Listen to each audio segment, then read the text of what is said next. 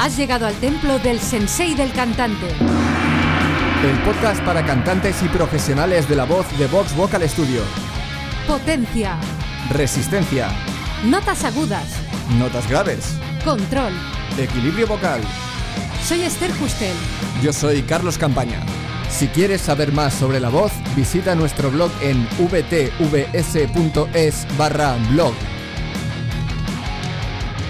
Ese temido momento es en el que estás sosteniendo la nota del clímax de la canción y a la vez te estás preparando para lo peor, para ese momento en el que tu voz se va a quebrar, aunque también te puede pasar de vez en cuando durante cualquier charla.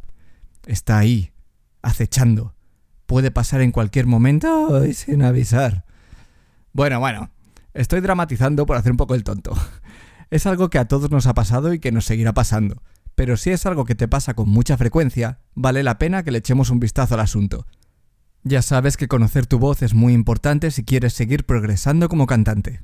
Vamos para allá. A ver, ¿por qué ocurre este quiebre en la voz? Este gallo ocurre porque las cuerdas vocales cambian de coordinación muscular de forma abrupta.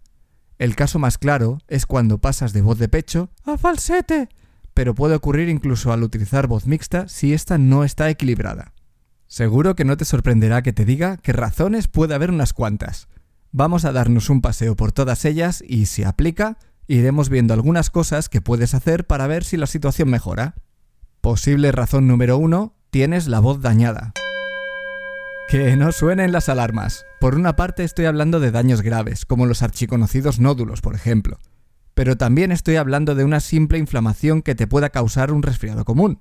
Desde el momento en el que tus cuerdas vocales no están sanas, es muy fácil que estos quiebres aparezcan, ya que los músculos no pueden funcionar correctamente. ¿Qué puedes hacer contra esto? Si tienes una lesión grave, tratarla con un médico. Si tienes una lesión menor, tratarla con un médico o reposar la voz hasta que se recupere. Si no tienes nada, pero no hay causa aparente para este problema, hazte un chequeo vocal con un médico cualificado para saber seguro si tienes algún tipo de lesión. No tiene más misterio. Si quieres saber más sobre las lesiones vocales, puedes visitar la sala del templo número 36, también conocida como episodio número 36 de El Sensei del Cantante. Posible razón número 2, tu voz está cambiando. Si eres joven, de entre 10 y 15 años, es posible que estés pasando la pubertad. Durante este cambio hormonal, tu voz también sufre cambios, y especialmente en los chicos puede causar estos quiebres. Puedes estar hablando con tu voz de niño y de repente tu voz cambia a modo adulto y viceversa. No es algo de lo que tengas que preocuparte, pero si ya cantabas desde la infancia es posible que esto te ponga algunos obstáculos. Con tu voz adulta te costará cantar notas agudas, de nuevo especialmente a los chicos, y tendrás que volver a aprender cómo cantarlas. Es importante que evites cantar como lo hacías antes, porque las reglas del juego han cambiado, y si no te adaptas puedes hacerte daño.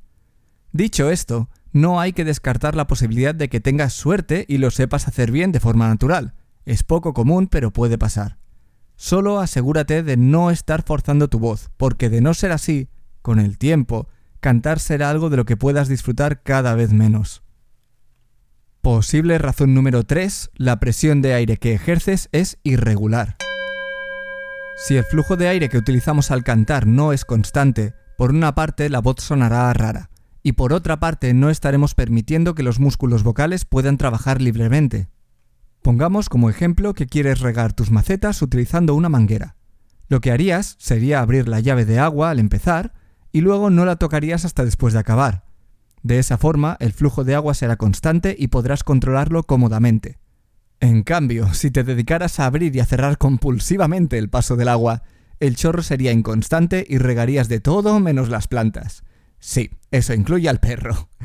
En esta metáfora, la llave de agua es tu flujo de aire. ¿Cómo puedes regular ese flujo de aire? Con un ejercicio que nos encanta, el lip babel.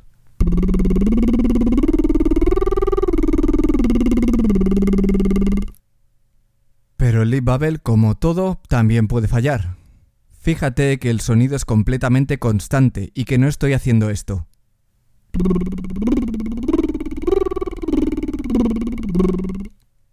Debe ser fluido. Posible razón número 4. Ejerces demasiada fuerza para ejecutar las notas. Ya sabes que las tensiones de los músculos innecesarios para cantar son un problema, ya lo hemos hablado con anterioridad. Pues existe la posibilidad de que también sean la causa de estos quiebres de voz. Tu laringe, tu lengua, tu mandíbula. Cualquier tensión en alguno de ellos puede ser el causante. Si no tienes la opción de trabajar con un profesor de canto que pueda ayudarte, y tampoco sabrías decir muy bien qué tensiones tienes, cosa normal, por cierto, la opción que te queda es probar cosas. Baja el volumen, Canta y haz tus ejercicios vocales sacando la lengua y asegurándote de que no se mete para adentro sin que te des cuenta. Relaja tu mandíbula permitiendo que caiga hacia abajo. Casi bostezando. Todo esto es lo referente a los músculos vocales externos, pero también puede ser que la causa esté en tus cuerdas vocales. Es posible que aunque ya seas capaz de mezclar tu voz de pecho con tu voz de cabeza, esa mezcla no sea la correcta, y o bien estás utilizando demasiada tensión vocal o demasiado poca. En cualquier caso, el quiebre se va a producir justo por lo contrario, o bien ejerces poca tensión vocal y añades demasiada, o viceversa. De ahí el cambio de la calidad del sonido. Quiero recalcar que estoy hablando de grados de tensión pequeñísimos. No estamos hablando de músculos tan grandes como lo son los bíceps. La diferencia no es entre levantar 10 o 20 kilos, más bien es en levantar 1 o 2 gramos. Son ajustes muy pequeños pero que a la voz le afectan mucho. Posible razón número 5. Tus cuerdas vocales están débiles. No está de más recordar que las cuerdas vocales no son músculos que deban hipertrofiarse para crecer. No estoy hablando de que tengas que muscular tus cuerdas vocales. Estoy hablando de que no tienen la suficiente tensión. Cuando esto pasa, tu voz de pecho es inestable, y al no poder resistir la presión de aire normal al hablar, los músculos ceden y tu voz pasa a falsete. Si estos quiebres te pasan mucho al hablar, es muy posible que mejorar este aspecto de tu voz resuelva el problema. Por otra parte, también se puede manifestar de otra forma. Si tu voz es débil y airosa al hablar, también tienes que trabajar en equilibrar tu voz de pecho. Aún no lo hemos hecho, pero tenemos planeado hablar sobre cómo trabajar tu voz de pecho en este podcast de aquí a dos episodios, en el número 67. Y finalmente, hay otra posibilidad de por qué tus cuerdas vocales están débiles, que no hayas calentado. Si te despiertas y sin mediar palabra te pones a cantar a lo loco, tus cuerdas vocales van a flipar. Tan relajadas y tan tranquilas en un momento, y de repente se encuentran en medio de la batalla en pijama y con un casco mal puesto. Hemos dicho tantas veces que tienes que calentar la voz que solo te voy a remitir al episodio número 8 de El Sensei del Cantante. Posible razón número 6. Estás mejorando como cantante. ¿Cómo? No tiene sentido. Pues sí, sí lo tiene. Si ya cantabas y no se te quebraba la voz, pero ahora estás entrenando en descubrir y trabajar tu voz mixta, es posible que empiecen a aparecer esos quiebres. Esto puede pasar si antes cantabas con demasiada fuerza, tirando de tu voz de pecho para todo. Ahora que estás empezando a permitir que tu voz de cabeza sea igual de importante que tu voz de pecho, te encuentras en una de las partes más difíciles, gestionar esa mezcla, hacer equilibrios. En este punto es importante intentar no controlar esos quiebres a base de fuerza, porque estarás volviendo a donde estabas. La meta ahora es la de aprender a gestionar esos dos registros vocales para que trabajen conjuntamente. Poco a poco, tú y tu cuerpo iréis encontrando ese equilibrio y al final se convertirá en algo natural.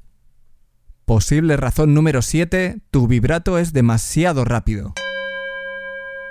Si crees que no te pasa ninguna de estas cosas, es posible que lo único que ocurra es que tu vibrato es demasiado rápido y por eso te tiembla la voz al cantar. Hasta tiene un nombre, caprino. La buena noticia es que arreglar esto es muy sencillo. El primer paso consiste en sostener las notas sin ningún tipo de vibrato. Es decir, hacer la nota plana. Ah. Si sientes que no eres capaz de dejar de hacer el vibrato, lo más probable es que tu voz tiemble por una de las anteriores razones que te he mencionado. Una vez puedas sostener la nota sin vibrato, lo que tienes que hacer es volverla a incorporar, pero muy lentamente. Un vibrato debe oscilar entre 4 y 6 veces por segundo, por lo que puedes probar a vibrar una o dos veces por segundo y poco a poco ir incrementando hasta llegar a 5 o 6. Esto te va a dar un mejor control de tu voz y de tu vibrato, y te desharás de ese temblor en tu voz. Y hasta aquí el episodio de hoy. Gracias por escucharnos. Si te ha gustado y quieres más, hazte fan del sensei.